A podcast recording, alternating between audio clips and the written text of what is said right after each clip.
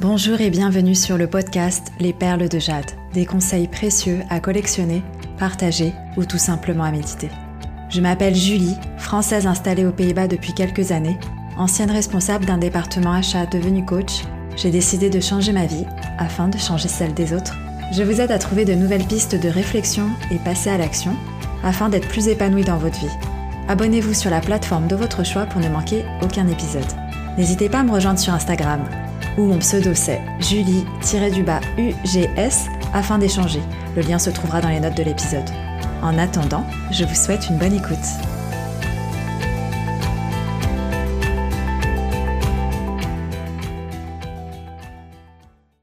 Bonjour et bienvenue dans l'épisode numéro 4 du podcast Les perles de jade. Donc suite au sondage posté sur Instagram, vous vouliez que je vous parle de mes anecdotes les plus what the fuck de ma carrière en tant que salarié. Vous allez te servir, hein, je vous préviens. Alors, je ne sais pas du tout si cet épisode sera long ou plutôt court. Si j'ai oublié des histoires, probablement pour être honnête. Et par éthique, je ne citerai aucun nom ni ne raconterai les histoires dans un ordre chronologique, afin de ne pas mettre ces personnes et entreprises en porte-à-faux. Disclaimer, je n'ai aucune rancune envers ces personnes et je ne suis pas là pour accuser, mais uniquement pour partager mon expérience en tant que femme, parce que dans le monde des achats, la partie industrielle et non service reste quand même très masculine en tant qu'asiatique pour une question de culture et d'apparence physique puisque je fais beaucoup plus jeune que mon âge et en tant que jeune leader féminine dans un corps managérial composé majoritairement de seniors masculins. Tout d'abord, je suis reconnaissante d'avoir pu vivre ces expériences car elles m'ont beaucoup appris sur moi-même et c'est grâce à celles-ci que je peux désormais coacher d'autres femmes pour les aider à avoir plus confiance en elles, plus d'estime et à se sentir plus à l'aise dans certaines situations. Donc je commence. Première petite anecdote. Pendant, donc ça c'est quand je travaillais dans la mode, en pleine Fashion Week, j'ai un client qui m'a demandé pourquoi il n'avait pas exactement la même chambre que sa collègue. Comment te dire? On est dans un hôtel parisien en pleine Fashion Week, donc ça veut dire que tout est surbooké.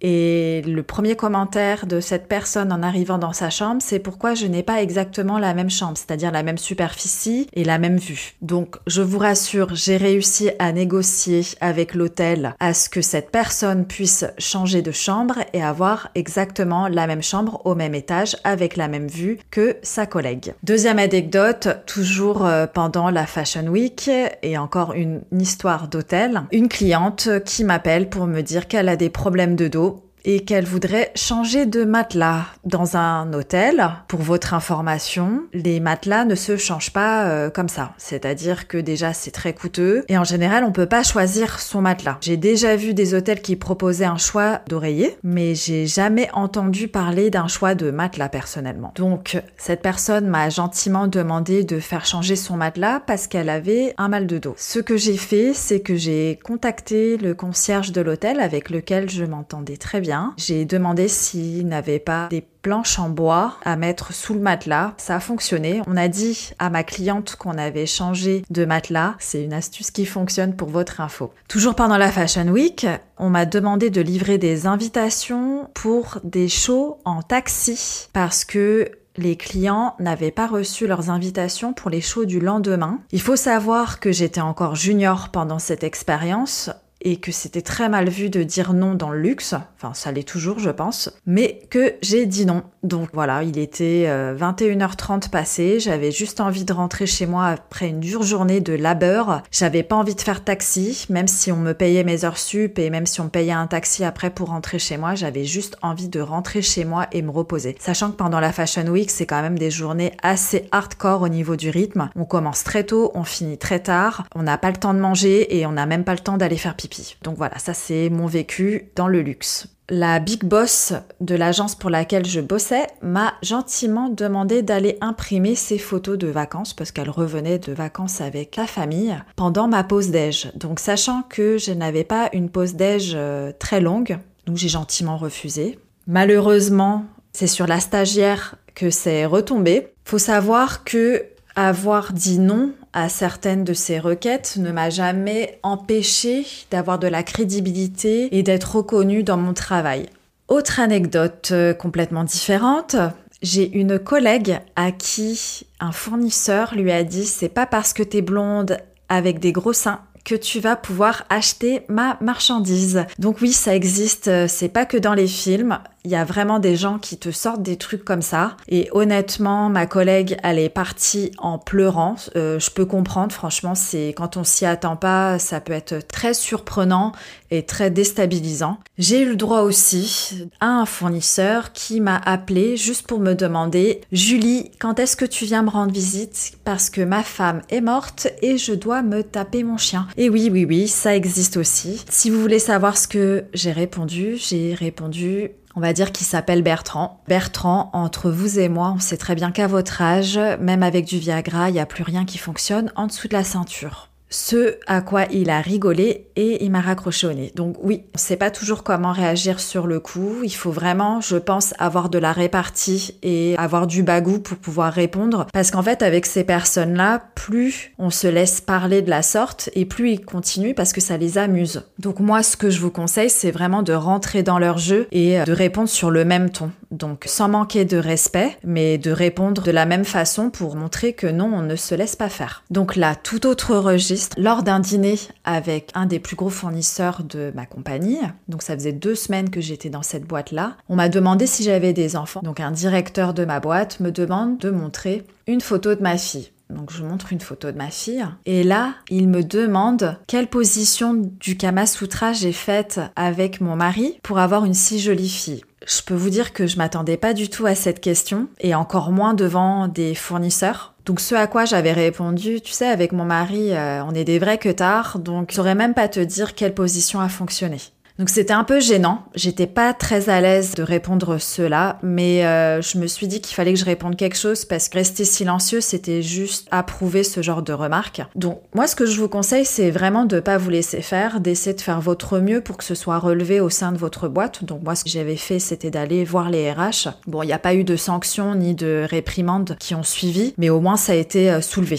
Mais ne pas hésiter à dire que ça dérange parce que moi, j'ai pas osé le dire devant les fournisseurs, mais j'en ai reparlé après avec euh, ce directeur en disant écoute c'était moyen. Donc autant moi j'arrive à avoir de la répartie, mais pour quelqu'un qui n'en a pas, je trouve ça assez malaisant. Donc euh, je te conseille pas de reproduire ce cas de figure avec quelqu'un d'autre. Voilà. Autre anecdote euh, en rapport avec mes origines, quand on me demande tu joues pas au ping-pong? Et que je réponds non, j'aime pas trop ça, c'est pas un sport que j'apprécie, je suis pas fan quoi. Mais pourtant c'est le sport national dans ton pays. Donc forcément, on se dit que je suis asiatique, donc forcément je suis chinoise et forcément j'aime le ping-pong. Donc voyez les raccourcis quoi. Autre anecdote dont j'avais fait part sur Instagram, j'étais dans une réunion avec euh, plusieurs CEO de différentes boîtes, dont des directeurs de mon propre groupe et il y a un CEO qui en me regardant qui s'adresse aux autres hommes autour de la table, donc j'étais la seule femme, mais elle, euh, en faisant un, mouvement de tête dans ma direction, il dit mais elle, elle dit rien. Et donc les autres un peu gênés, ils répondent pas trop. Et moi je dis en fait vous pourriez vous adresser à moi directement. Puis bah vous vous êtes dans le milieu depuis de nombreuses années. Moi, je viens juste euh, d'arriver il y a moins d'un an. Donc, si je parle, je ne fais que répéter ce que je sais déjà, alors que si je vous écoute, c'est là où je vais apprendre le plus. Donc c'est inspiré d'une citation du euh, Dalai Lama qui dit que lorsque tu parles, tu ne fais que répéter ce que tu sais déjà, mais si tu écoutes, tu pourras sûrement apprendre quelque chose de nouveau.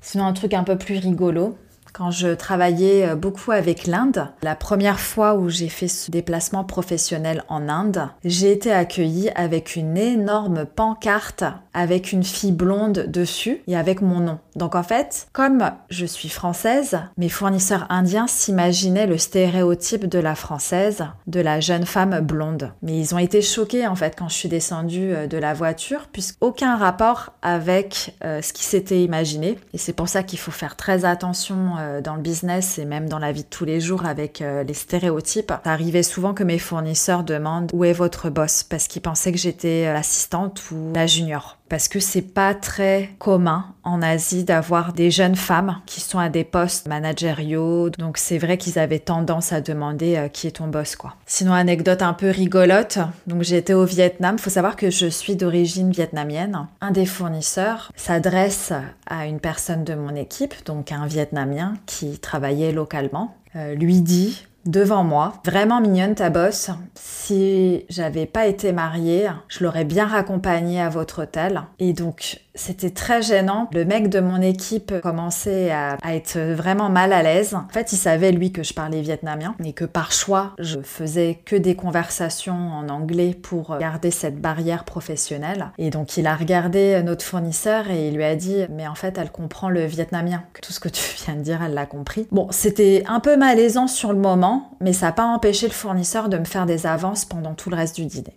Donc, j'ai eu aussi des fournisseurs qui, lors de nos premiers rendez-vous, il se permettait de me dire mais attends, t'as l'âge de ma petite fille. Donc il savait même pas quel âge j'avais ni rien, hein. il supposait. C'était vraiment basé sur des suppositions parce que, encore une fois, je fais quand même plus jeune que mon âge. Donc j'ai eu beaucoup de fournisseurs qui pensaient que j'étais jeune diplômée, par exemple. Au début, ça m'offusquait, je me justifiais, etc. puis en fait, avec l'expérience et avec l'âge, je les laissais penser que j'étais jeune diplômée et puis au fur et à mesure, ils ont compris que oui, en fait, j'avais beaucoup d'expérience et que j'étais pas l'assistant. Sinon, dans une de mes expériences, et là, j'avais été vraiment déçue. Je devais avoir une promotion et ça avait été annoncé verbalement aux différentes équipes locales. Et en fait, euh, après avoir annoncé que j'étais enceinte, on m'a dit que euh, finalement ma promotion serait retardée et qu'elle me serait éventuellement reproposée à mon retour de congé maternité. Pendant mon congé maternité, on m'a appelé pour me dire que